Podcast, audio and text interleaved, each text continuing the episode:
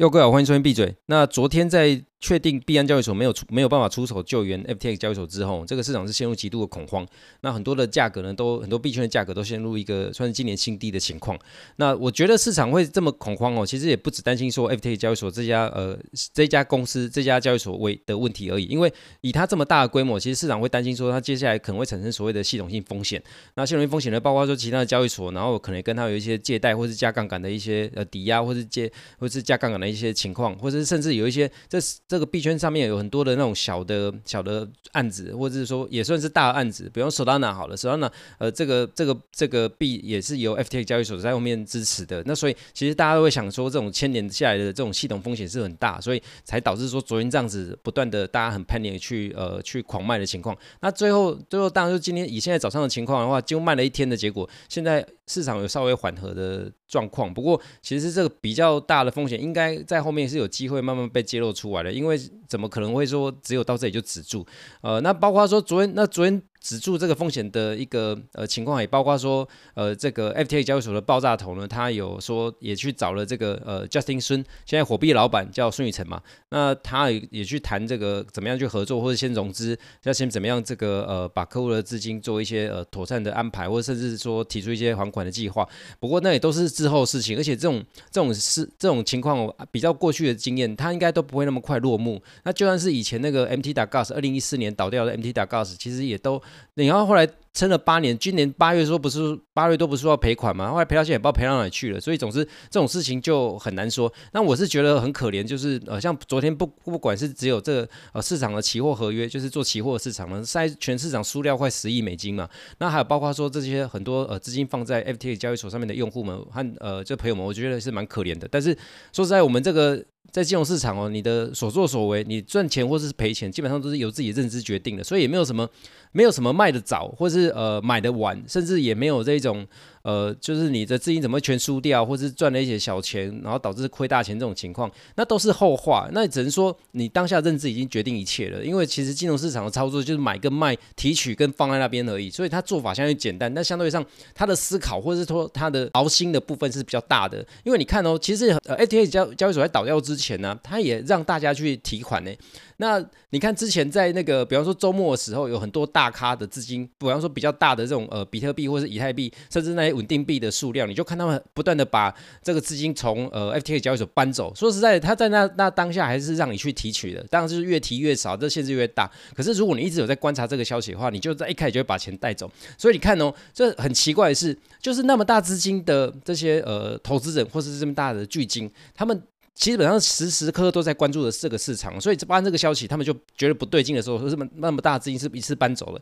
可是呢，有一家，比方说像加拿大的这个退休基金，他把大概接近三百亿美金的呃这个资产放在呃 FTX 交易所，或者说他有这个投资啊，其实相对上来讲，他是走不动的，而且他也没有去呃去关注到这种情况。你想想看，有可能是比较呃官僚式的一些过程，所以没办法马上做这个决定，或者说有其他种种原因。总之就是说，其实这个市场你是还是要。一直去，如果你做了这种呃，比方说你把资金放在上面去赚这个 APY，就是赚这个年化报酬这个行为的话，其实它都有有一些风险。但然后那个风险呢，如果你如果不是一直放在心上的话，觉得说可以安稳过一生的话，其实你都不会去做那种瞬间把这个钱搬走的这个行为。所以换句话说，这里面的人其实大家也都兢兢业业，然后每天就是我觉我觉得他们也算是在。部分焦虑还有部分部分快乐中，在在过自己的的生活啦，这是我自己的感觉然后。总之就是说，呃，我看到台湾有很多上万的 FTX 交易所的客户用户吧，然后他们弄一个维权的这个维权，就是去去讨钱的，就大家的互助会嘛。那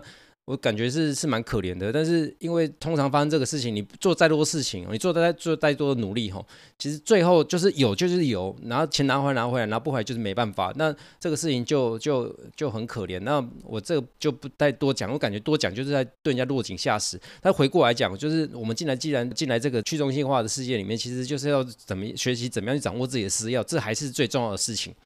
那不管怎么说呢，这个事情大概就到这里。然后接下来风险我们会持续观察。不过从这个呃价格表现来看的话，我之前跟大家呃提过的这个莱特币哈，其实看起来目前来看呢，at the moment 来看的话，这个莱特币的这个涨势的确是还不错，而且现在在六十块美金的水准嘛，而且在这个呃比率上面，这个你知道吗？这种呃两这两个币之间都有个比率嘛，就像是这个欧元对美金，你就看它是从零点九九八现在到一点零一零二嘛，它就是一个比率的情况。这个比率的状状况就 ratio 的情况呢，这个莱特币现在的的这个走势其实是从价格上面来讲来看是比较健康的，而且呃经过这昨天的这个洗礼，因为它之前先起涨了，然后昨天这样子的呃这样子的这样子的强势拉回，我觉得对这个盘是。所以这个价格走势是相对比较健康，但当然这是我我自己的一些一些交易的一些经验而已，也没有说一定对啦。但是就是我看到这事情，就是想说跟大家做个分享而已。就是如果一样要持有这个呃，想要持有比特币，但是目前的情况，因为比特币是在大家上面加了太多杠杆了，也很多人加了不少杠杆，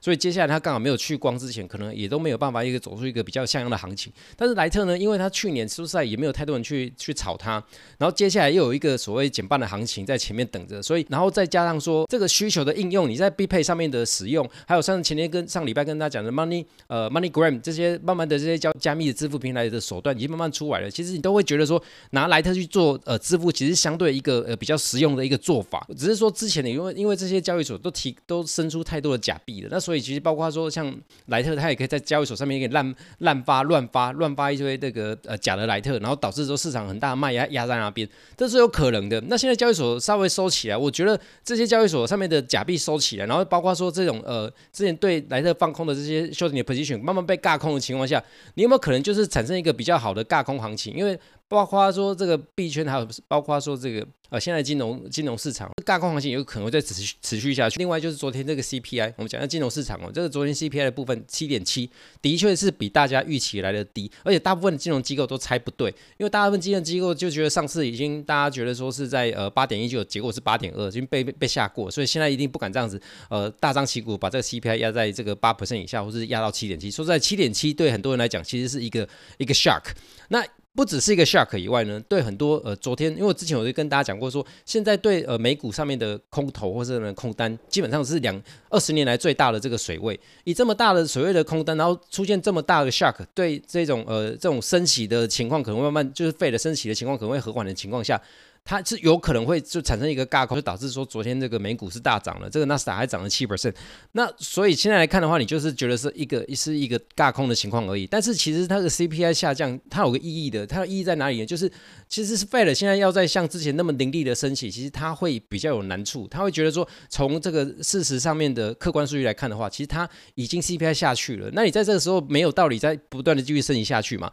所以接下来的十二月可能就是升个两码，然后接下来明年可能就升个一。然后这个呃升级周期就结束了，可能就不再再升了。那以这样的情况下，市场就已经得到一个缓和，或者是得到一个讯号的状况下呢，其实的确是有机会让这个行情呃。反转，然后变成说一个一个偏偏多头的气氛。那接下来就算是你觉得是尬空也可以，但是尬空跟死猫跳不一样，因为尬空的话，它有可能会不断尬上去，然后尬到之前呃中继的反弹点，然后可能尬过之后再往上往上走。我们现在不设高点，然后也觉得说之前呃一路上来就是我觉得也不建议大家做空。现在看的话好像是对的，不过现在也只是好像诶，只是说你从这一种呃这种 CPI 的情况呢，影响到 Fed 认为该不该加息的这个情况的这个的状态来看的话，如果接下来费了不再继续这么样升级下去的话，其实市场会得到一个缓和，然后有可能是之前的那种呃错杀或滥杀的部位，因为之前滥杀会觉得说滥杀乱乱卖的部位，其实是因为担心这个费了不断升级下去嘛。那现在看起来好像